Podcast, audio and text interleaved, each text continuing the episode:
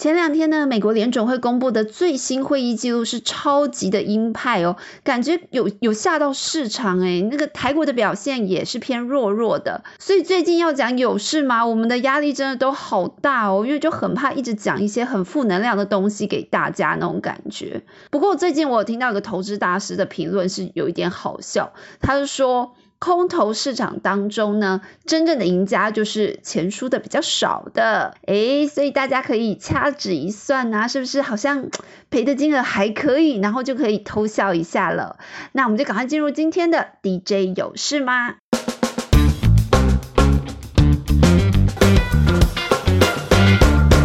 周三联准会的鹰派内容呢，最主要就是两个大重点嘛，一个是最快五月就要开始缩表，而且缩表的幅度是九百五十亿美元，这是比原本市场预期的数字几乎要翻倍喽。另外就是强烈暗示未来单次升息可能会扩大到两码，就是零点五 percent。那这么鹰派的说法，也让美股当天是应声大跌。不过现在市场有出现另一派的看法哦，他说联准会是不是已经把最坏的状况都讲完了？那美国股市该反应的应该也差不多了吧？不过我们请教美股专家贝瑞大叔，他反而有提醒哦，大家现在是不要太过乐观，而且呢，下个礼拜开始，美国呢会陆续公布 Q1 的财报，那下周会是金融股先登场，再下下周是大型的科技股。那现在市场普遍的看法是认为，第一季遇到通膨啊，还有俄乌战争这些干扰，所以多数预期 Q1 的这些企业财报应该是不会太好看，所以这段时间市场是有可能先降低持股的哦。加上五月四号联总会就会正式公布最新的决策内容，那时候才能够算是真正的大势底定。所以这一个月左右的时间，美股的震荡局势还是会加大的哦。那在升息的题材之下，大家就会聚焦金融股。不过 Barry 有提醒哦，美国的金融股要特别留意两个点，一个是公债直利率时其实是趋于平坦，甚至出现倒挂的情形，那这会影响金融业的利差表现。那另外就是未来一年或是九个月的时间，可能就会看到经济疲软甚至衰退的情况，那恐怕会出现企业呆账的的发生哦，这对金融业也相对不利。所以同样的问题呢，我也请教了我们组上跑金融股的记者，因为最近金融股也是相对强势，他就认为基本上呢，台湾的金融股在升息题材之下，今年的获利比去年好，其实不是太大的问题。不过因为现在股价也涨上来了，那隐含的值利率就跟着下滑，光靠现金值率还可以守住四趴以上的企业是不多的哦，可能只有几现呃。可能就只有中信金等少数的企业，所以不排除今年金融股可能会走除息前的行情。那接下来就进入第二趴，下周的重点大事，那真的是非常非常的多，跟美股一样，台股也逐步进入了财报公布的旺季。下周就有台积电、力积电、大力光、中美金、环球金这些重量级的法说会。我想股民的心情应该跟我一样，有一种 错雷蛋的感觉。那我先说，综合我们组上跑线记者的看法哦，结论是整个需求面的不确定性听起来是越来越明显喽，所以也会是下周大家关注各家厂商后续营运的重点。不过呢，越上游的产业产业听起来保护伞还是相对比较大的，那今年的营运还是会维持成长。但成长的幅度到底是多少，反而会是市场更关心的重点。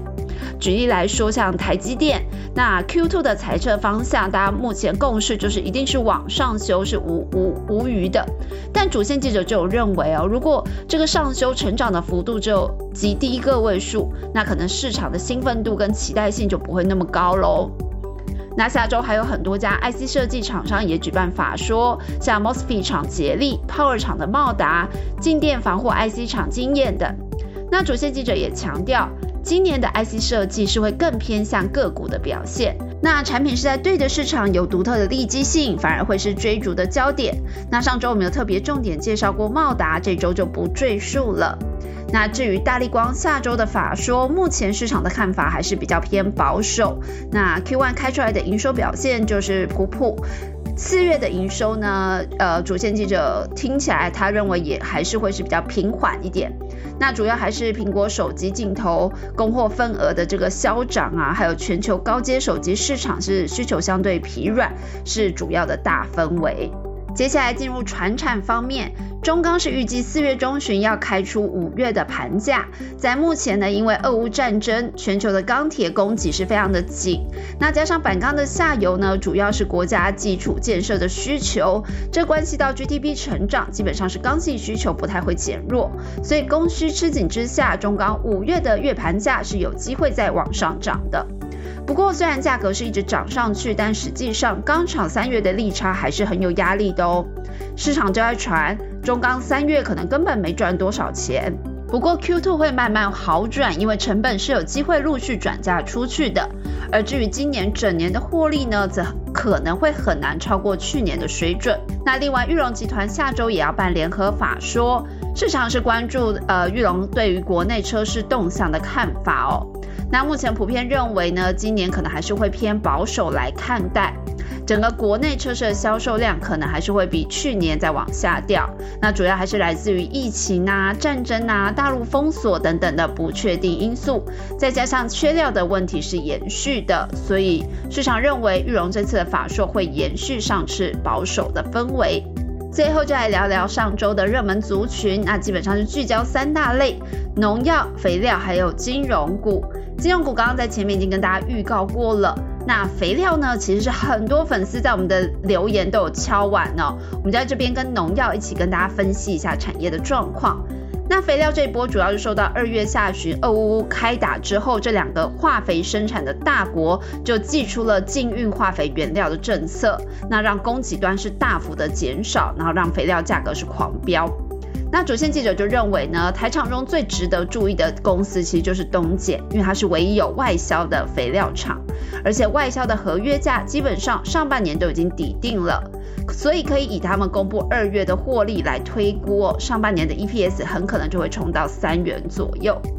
那农药呢，就是因为国际大厂巴斯夫已经先预告，在天然天然气可能会断供的状况下，后续有可能会降低产量，甚至是停产。那这就引发市场预期相关农药产品报价之后可能会大涨的想象。那主线记者是认为哦，上半年是北半球的农作生产旺季，那目前农药肥料相关厂商的高获利水准维持到七八月这个夏季应该是没有太大的问题。那基于下半年进入南半球的生产季节，国际报价还有供需变化就可以再观察喽。以上就是本周的 DJ 有事吗？预祝大家操作顺利，我们下周见喽，拜拜。